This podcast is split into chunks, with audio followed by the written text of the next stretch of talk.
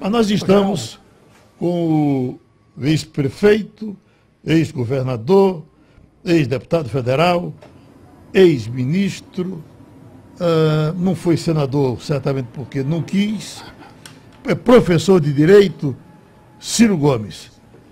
Doutor Ciro, por onde é que o senhor andava que nunca mais apareceu para conversar com a gente? Bom dia, Geraldo. Forte abraço a você. Mais uma vez, muito obrigado pela oportunidade que me dá de cumprimentar a gente querida do Recife, de todo Pernambuco, através da nossa regional do Recife. Garrato na luta. Está na Trabalhando luta. aí pelo Fora Bolsonaro de manhã, de tarde, de noite e de madrugada. Está em Fortaleza agora? Estou trancado em casa. né? Eu não tenho a sua juventude mais, tenho que me proteger. Estou aqui há 74 dias trancado em casa, trabalhando, escrevendo, brigando na internet. Mas muito prazer em cumprimentá-lo de novo. É, eu, ministro, estava aqui pensando o seguinte, com toda essa, essa passagem por todos esses cargos no executivo, eh, eh, no legislativo, e tendo experiência de como funciona o judiciário, eu queria uma opinião sobre como é que, que está vivendo nesse, esse clima de hoje, com nesses três poderes, um puxa para lá, outro puxa para cá, um puxa para outro puxa para cá. Quem está errando mais, o executivo, o legislativo ou o judiciário? Veja, Geraldo, essa crise a gente precisa iluminar a compreensão dela, porque está pesando muito pesado nas costas do nosso povo. No presidencialismo, a tragédia é que quem dá o tom, o maestro, quem rege a orquestra, é o executivo, é o presidente da República. Porque ele é o chefe de Estado. No presidencialismo se acumula o chefe de Estado e o chefe de governo. E nesse sentido, a crise de saúde pública, que é a pior da história do Brasil, nós já estamos aí com luto para 38.406 pessoas, a, a de ontem, né? no, no Pernambuco já morreram 3.453, no Ceará 3.820, é, enfim. E nós estamos em plena, a, pleno pico e o Ministério da Saúde é ocupado em desorientar a população com 23 militares, nenhum deles treinado para qualquer coisa de saúde.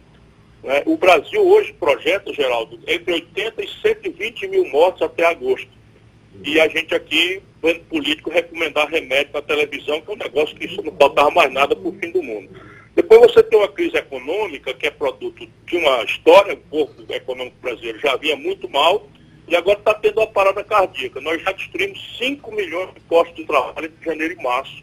860 mil carteiras assinadas foram dados baixo em abril, que é o CAGED, nunca houve nada parecido. O, o, o, o pedido por seguro-desemprego é o dobro do, do, do, do, número normal, e isso caminha para a economia brasileira cair entre 6% e 11%. Ontem saiu o estudo do Banco Mundial que a economia vai cair 8%. Só para você ter uma ideia, o pior momento da vida brasileira foi com a Dilma, o país caiu 3,2% no ano e 3,5% no outro. Então nós estamos aí nos aproximando de 20 milhões de, de, de desempregados e a destruição da renda e o genocídio, a destruição das empresas.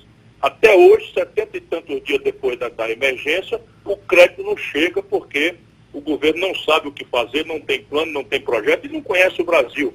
Entregou um trilhão de reais para os bancos sem botar nada na lei, os bancos emprestam juros barato. Resultado, como não tinha nada na lei, os bancos não emprestam nada, ou quando vão emprestar, faz exigência de garantia, de contrapartida, de seguro, já que é inviável, e não tendo carência, também é inviável pedir o um empréstimo. Resultado, os bancos estão empossando esse dinheiro, e no fim da tarde, todo o dinheiro que sobra no caixa dos bancos, eles emprestam para o governo, no juro do governo, que é o maior do mundo. Isso é um, um crime que, na hora da tragédia econômica que está destruindo as nossas empresas, os bancos estão ganhando dinheiro. E não faltando mais nada na saúde e na, na economia, o governo abre esse azar e essa confusão, confraternizando com quem quer censurar a imprensa, fechar o Supremo, fechar o Congresso Nacional, e agitando milícias incrustadas dentro das PMs. Enfim, olha, não é brincadeira. Eu nunca esperava ver com a minha vivência de mais de 40 anos, de perto vendo as coisas do Brasil, que nós chegássemos a essa situação tão grave. Doutor Ciro, nós temos para conversar com o senhor hoje aqui Fernando Castilho, Igor Marcel e Romualdo de Souza. Eu quero lhe fazer mais uma pergunta e passar para eles. Uh, a gente está na expectativa de que surja uma vacina para a gente voltar a viver. Dizem que a gente talvez nunca mais vai viver do jeito que vivia antes. Mas se a vacina chegar, é a nossa grande esperança. E não é fácil sair vacina, e eu estou me lembrando disso porque a dengue não tem vacina para ela. E a primeira vez que eu ouvi falar em dengue foi quando o prefeito Ciro Gomes vinha visitar o Recife, faz um contato aqui com, com o prefeito, que eu não me lembro de quem era, mas me lembro que o senhor era prefeito lá. Joaquim e, Francisco. E não veio porque estava com dengue. Ou veio com dengue. Eu, não, eu sei que senhor, a primeira pessoa com dengue que eu vi falar na minha vida foi o senhor. E até agora não saiu uma vacina para dengue, não é isso? É isso. A nossa vacina para dengue não saiu ainda porque é uma doença que não existe no primeiro mundo. No mundo onde se faz uma aposta em pesquisa, em ciência e tecnologia, que é muito caro. Mas como a pandemia da Covid atingiu os países ricos primeiro do que os países pobres, né, a partir da China, que já se pode considerar um, um país rico, mas explodiu na Europa e nos Estados Unidos. Então hoje, Geraldo, a notícia boa é que tem oito pesquisas que já estão na terceira fase, algumas delas, de teste em humanos. Uma delas, que é inglesa dos Reino Unido, está sendo testada no Brasil, com voluntários que podem se inscrever, eu acho que é a Universidade de Oxford, de maneira que o domínio técnico dessa vacina, o domínio científico, eu acho que estará mais ou menos conquistado ali pelo fim do ano. É evidente que daí do domínio técnico, para vocês alcançar a escala de produção industrial, aos bilhões, e aí vamos ver como é que a humanidade vai tratar esse assunto, se vão cobrar caríssimo, ou se vão. A China está prometendo que se chegar na, na vacina, vai disponibilizar gratuitamente para o mundo todo. Os americanos e o Brasil ficaram contra. Querem, os americanos, o Brasil não sei porquê, não sei incompetência desastrada do nosso governo. Mas os americanos querem ganhar dinheiro né, com a venda da vacina para o mundo inteiro. E isso explica por que eles não querem entrar nesse grande acordo que envolveu 179 países das Nações Unidas. O fato é que hoje não tem vacina e nem tem remédio. Não é? Os médicos estão tentando aí, aqui e acolá, como é que atenua os sintomas, como é que consegue salvar a gente com outras comorbidades, mas hoje não há nenhum protocolo de remédio, o que nos deixa uma única saída, que é o isolamento social, que infelizmente está no pior momento na hora que a crise está explodindo no Brasil. Então vamos para Igor Marcel. Bom, não veio fazer uma pergunta política. Eu estou lendo aqui que a presidente do PT, Gleisi Hoffmann, está dizendo que o senhor não tem salvação se não for o PT. O senhor eh, ficaria na, no, no, no, máximo entre uh, até 11% e sem o PT o senhor está ferrado. O senhor concorda com ela? Esse pessoal perdeu o juízo e a humildade que nunca tiveram está se agravando muito fortemente. Ela precisa entender que nesse momento, eu vou repetir, nós temos que ajudar todo mundo pegando junto para salvar vidas. Nós temos 38.400 mortos, 453 mortos, né? Se a gente não forçar uma mão, nós vamos para 80, 120 mil mortos. Eu só penso nisso toda hora, rabotei aqui as opiniões, porque passo o dia lendo os, os relatórios. Nós temos uma crise econômica que é a pior da história. O Brasil vai para 20 milhões de desempregados. Quando a crise começou, nós estávamos já com 63 milhões e 700 mil brasileiros com nome sujo no SPC, e essa gente está humilhada. Todo dia recebe um telefonema de um 0800, de um 011 de São Paulo, dizendo venha pagar sua conta, senão nós vamos lhe tomar sua geladeira. Né? A violência já chegou a 70 mil brasileiros homicídios. Né? O Brasil caiu 10 lugares, agora a notícia de hoje, no ranking da paz mundial, entre 140 países, nós só perdemos para a Colômbia e para a Venezuela em matéria de violência aqui na nossa, na nossa região latino-americana. E esse povo só pensa em política. Né? Então deixa, quem devia se preocupar comigo era o meu eleitor, eu, mas eu não estou preocupado com isso agora não. Então vamos para uh, Romualdo de Souza, em Brasília. Romualdo? Ministro, bom dia, tudo bem com o senhor? Bom dia, Romualdo, tudo bem com você? Está se cuidando? Rapaz, eu estou me cuidando aqui em Brasília, está um frio danado. Agora eu imagino, depois das declarações ontem do general Pazuello, que o senhor deve estar esquiando ne na neve aí em Fortaleza, ministro. Você veja, vamos repartir com o nosso povo a notícia. O ministro da Saúde, que é um general da ativa, só no Brasil do Bolsonaro mesmo a gente podia viver isso. Botou 23 militares no ministério, nenhum tem qualquer capacidade ou experiência em relação à saúde na hora da maior crise de saúde pública da história do Brasil. Aí você tem tragédia de toda modalidade. A mais grave é que tem um orçamento, aquele dito orçamento de guerra, de 11 bilhões e 400 milhões de reais, e eles não conseguiram aplicar nem 3 bilhões. Uma hora dessa que o Brasil está vendo gente morrer sem fôlego na porta de hospital, porque não tem leite de UTI não tem respirador. E, para completar, depois de não sei quanto tempo o Ministério se senta para dar uma entrevista e bota a, a culpa no clima, botando o Nordeste brasileiro junto com o inverno da Europa. É um negócio de assustar, se não fosse tão trágico, era de rir. Né? Você vê aí o nível da incompetência e de despreparo desses malucos que o Bolsonaro botou para governar o país. Fernando Castilho. Bom dia, ministro. É, na entrevista que o senhor deu à jornalista Mira Leitão no último domingo, o senhor fez uma ponderação ao comentário do presidente Fernando Henrique, que disse que o tempo era do surgimento de novas lideranças. O senhor disse que tudo bem, mas não deveríamos eleger de novo um estagiário. A característica do estagiário é que ele é motivado, ele erra, mas é sempre corrigido pelo supervisor. Mas depois de 526 dias, a marca do governo Bolsonaro é fazer o errado e ser corrigido não pelo supervisor, mas por pressão da sociedade, pelo executivo, pelo legislativo, pelo judiciário. Nós vamos, viver, nós vamos ter que conviver com esse estresse nos próximos 933 dias do mandato do, do presidente Bolsonaro. Essa é a marca dele. Olha, olha, Fernando, se depender de nós, do PDT, do PSB, da rede, do PV e do Cidadania, né, dois desses partidos são presididos por pernambucanos, um é a cidadania do Roberto Freire, o outro o PSB do meu amigo Carlos Siqueira, né, que é do, do, do saudoso amigo Eduardo Campos, nós estamos agarrados tentando produzir uma saída é, jurídica, democrática, dentro do rito constitucional, que é o impeachment. Então, as nossas representações têm prova sobrada, fecunda, sem qualquer, qualquer capacidade de contestação, de que o Bolsonaro está cometendo reiteradamente crimes de responsabilidade. Número um, quando atenta contra o regular funcionamento das instituições. Ele confraterniza na porta do quartel do Exército com pessoas que estão propondo intervenção militar, fechamento do centro do Congresso, fechamento do Supremo. O dois, o segundo crime, quando ele atenta contra a autonomia dos Estados Federados. Hoje tem uma operação esquisitíssima da Polícia Federal no Pará, e a Polícia Federal, manipulada pelo Bolsonaro, só está saindo contra governantes que, que contrariam a vontade do Bolsonaro. Não é? Claro que qualquer, qualquer, qualquer mal feito tem que ser punido, não interessa quem seja. Mas na medida que o Bolsonaro assumiu o controle da Polícia Federal, ele atenta todo dia, ele, ele mandou sequestrar respiradores comprados pelos estados, para dar exemplos práticos. Então ele cometeu esse segundo crime. Terceiro, e o mais grave de todos, ele atenta contra a saúde pública na medida em que ele, na contramão do, dos organismos internacionais, da comunidade científica, ele desestimula o isolamento social por gestos e, e palavras, quando ele próprio vai para a padaria sem máscara, não é? ele, ele está passando uma desorientação que é responsável, inclusive, por, por ter sido recebido a representação nossa do PDT no Tribunal Penal de Haia.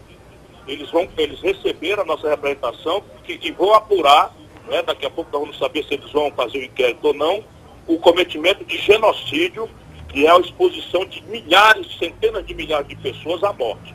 Esse é o terceiro crime. E o quarto é a obstrução da justiça. Quando ele tenta apropriar a Controladoria da União, a Procuradoria-Geral da República, humilhando o procurador, anunciando que vai dar uma vaga do Supremo, saindo de uma visita sem marcar, dizendo que o homem vai arquivar o, o, o inquérito do qual ele é investigado, ele também comete o crime de obstrução da justiça para proteger a família de bandidos que ele tem e os amigos, como ele confessou naquela reunião trágica. Eu estou recebendo aqui uma pergunta que vem de São Luís do Maranhão. O árabe que pergunta, estamos assistindo várias operações da Polícia Federal eh, com supostos desvios na compra de equipamentos hospitalares. As operações têm em comum serem estados com governadores opositores a Bolsonaro. Eh, eh, o senhor desconfia de que essas operações sejam dirigidas a esses governadores, a esses opositores, ou tem traquinagem deles mesmo? Eu desconfio não, Geraldo, eu tenho certeza por uma razão concreta. Eles montaram uma operação aqui em Fortaleza.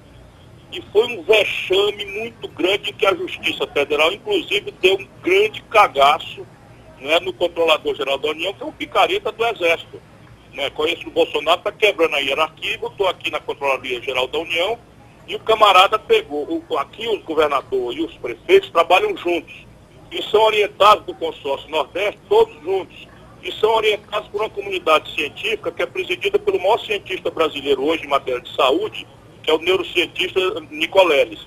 Pois bem, para além disso, todas as decisões são tomadas num grupo de trabalho que envolve o Tribunal de Justiça, o Ministério Público, a Controladoria da União, convidados pelo governador e pelo prefeito. E aí, pelas tantas, um, uma parte dos respiradores que foi comprado ganhou a licitação, a tomada de preço, pelo prazo, porque evidentemente todo mundo sabe que isso é urgente, uma firma. E essa firma não entregou no prazo. E aí, resultado, a prefeitura distratou, como está previsto no contrato, e exigiu a devolução da primeira parcela e eles devolveram. E isso a gente já estava feito quando esse picareta, que deve ser tipo esse, esse, esse, esse ministro da Saúde, um analfabeto, picareta, resolveu denunciar como controlador da, da União aqui para a Polícia Federal. A Polícia Federal pediu autorização do juiz federal, o juiz deu, foram investigar com imprensa, com o diabo, chegaram lá, não tinha um centavo federal no assunto, e todas as providências já tinham sido tomadas contra um mau fornecedor e a prefeitura não teve nenhum prejuízo, nem o, nem o povo do Ceará. Resultado, o juiz mandou arquivar e deu um esporro bastante duro neles e nós vamos processar esses vagabundos. Portanto, eu sei muito bem né, que a, e essa foi a primeira operação. Agora, se o governador ou o prefeito do Rio de Janeiro e o governador do Rio de Janeiro parece que está enrolado mesmo, né, porque a mulher enrolada lá com o negócio de receber dinheiro, com a firma que, não, que fraudou, que superfaturou. Eu quero que quem tiver rabo de palha que queime.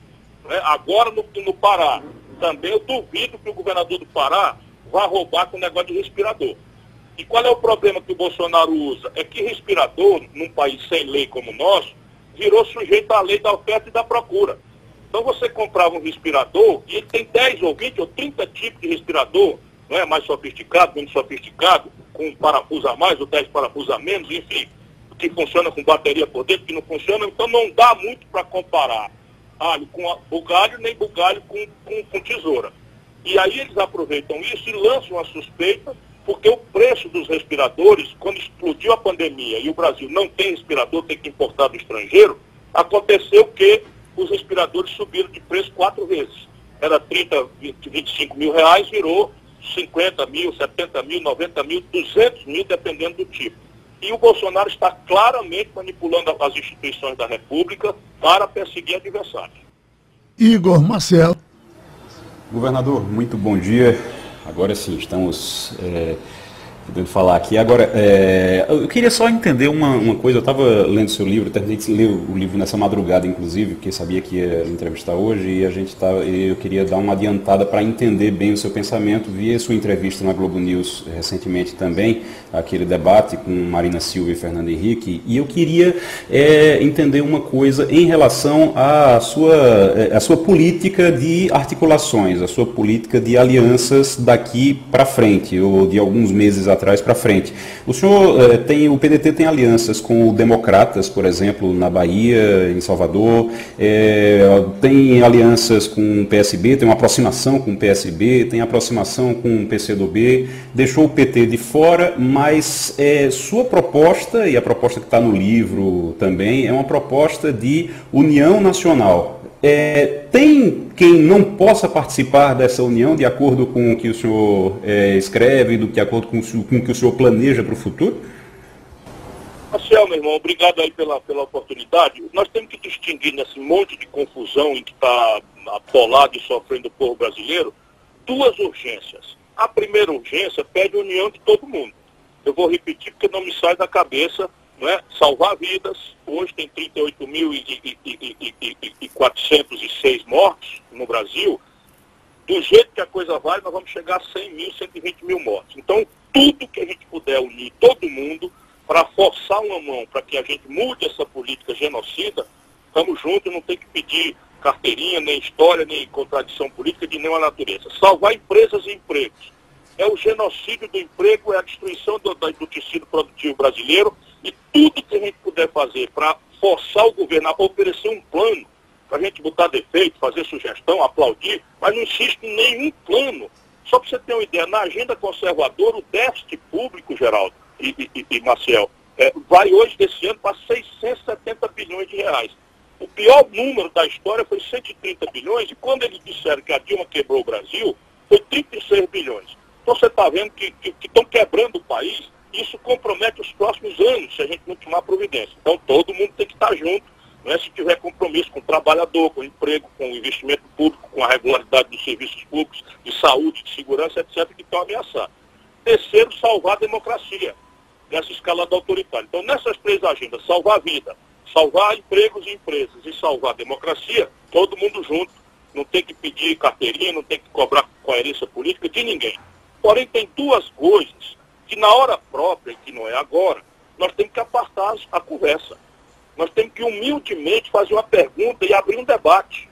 Quanto mais respeitoso possível, melhor, porque isso não quebra prato, não destrói ponte, mas se for na canela, é na canela, porque o PT, a burocracia do PT não respeita ninguém.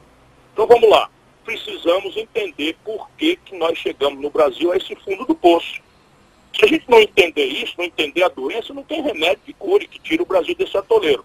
Então, nós cá no Nordeste não estamos culpados dessa tragédia, mas lá em São Paulo, onde nasceu o, o lulopetismo, 70% do povo votou, tendo dado muitas vitórias no passado ao PT, votou no Bolsonaro.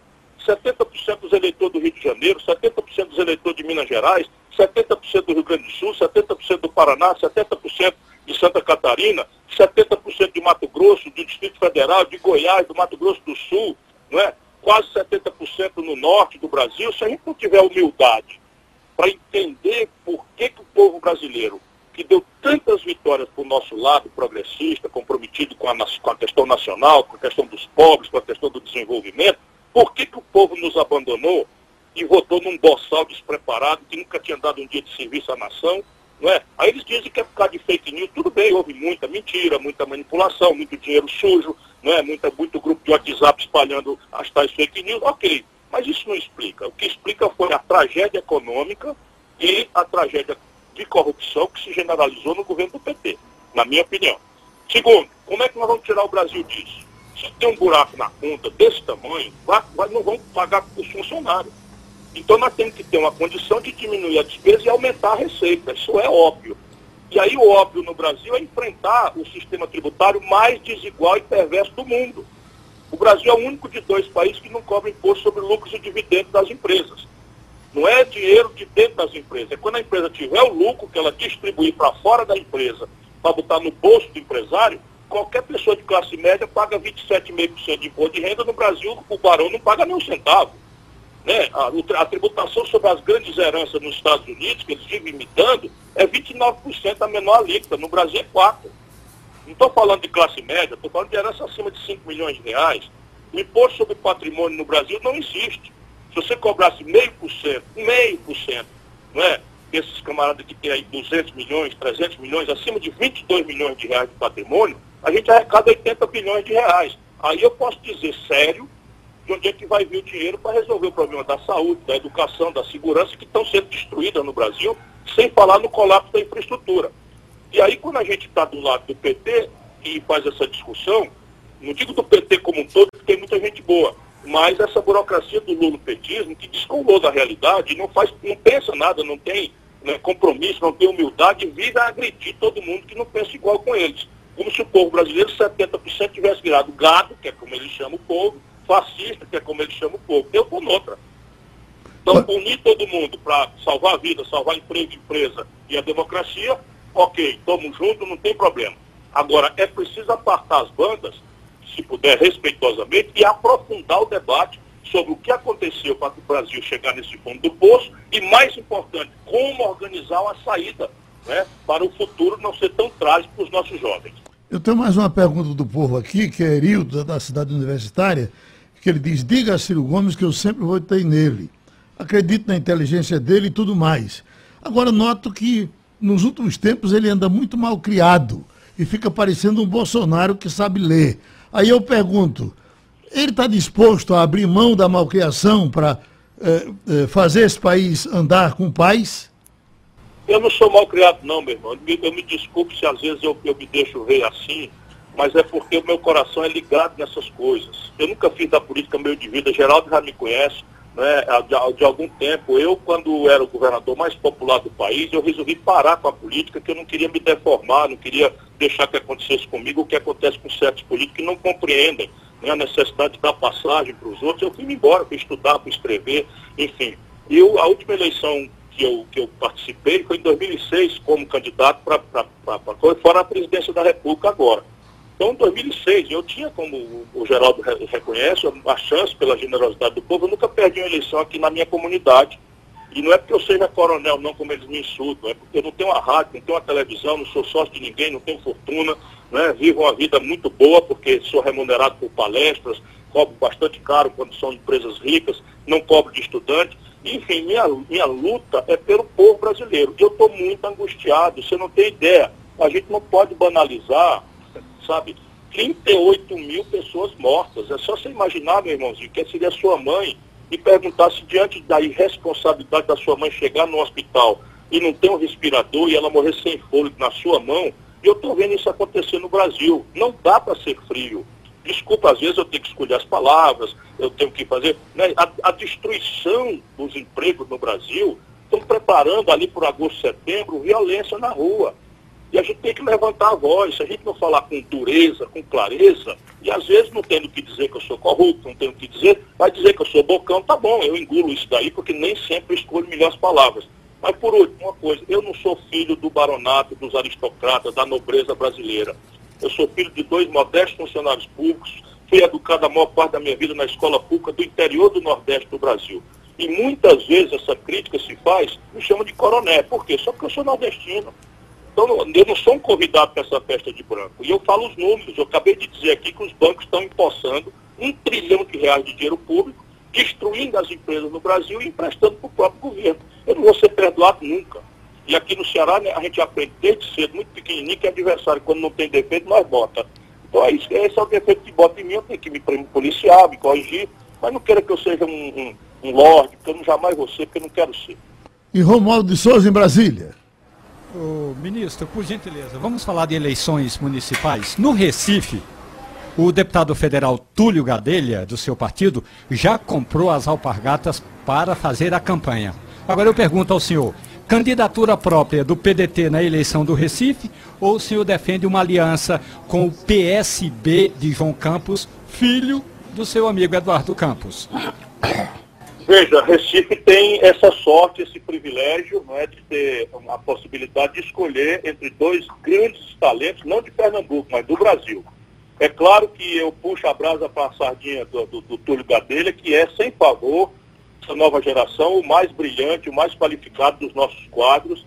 Ele está maduro, ele conhece a, a, realidade do Recife, ele tem uma condição de oferecer, mantendo o que está bom, uma inovação né, uma, uma, um outro olhar sobre as questões concretas do povo, que é o que, afinal de contas, vai estar em debate. Como é que está funcionando a saúde pública, agravado por essa pandemia? Como é que está funcionando o transporte público, a mobilidade dos trabalhadores? Quantas horas um trabalhador do Recife né, passa dentro de um ônibus sem ninguém pagar nada para ele, para ir, para voltar do trabalho? Né?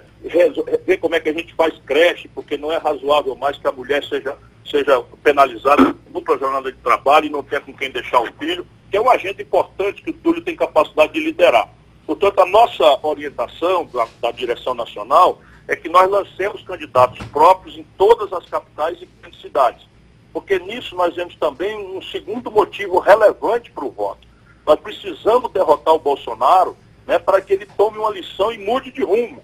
Né, que o país possa, possa se reencontrar ao redor de um debate né, civilizado, que não fique metendo negócio de milícia, de, de, ameaça de fechar poderes, de ameaça de perseguir jornalistas, de perseguir academia, enfim. Portanto, esses dois motivos de voto, um bom projeto né, para atender a agenda do povo e um voto que no simbólico seja lido né, por todo mundo como uma repulsa, um repúdio do povo brasileiro, fazem com que a nossa candidatura com Túlio seja importante.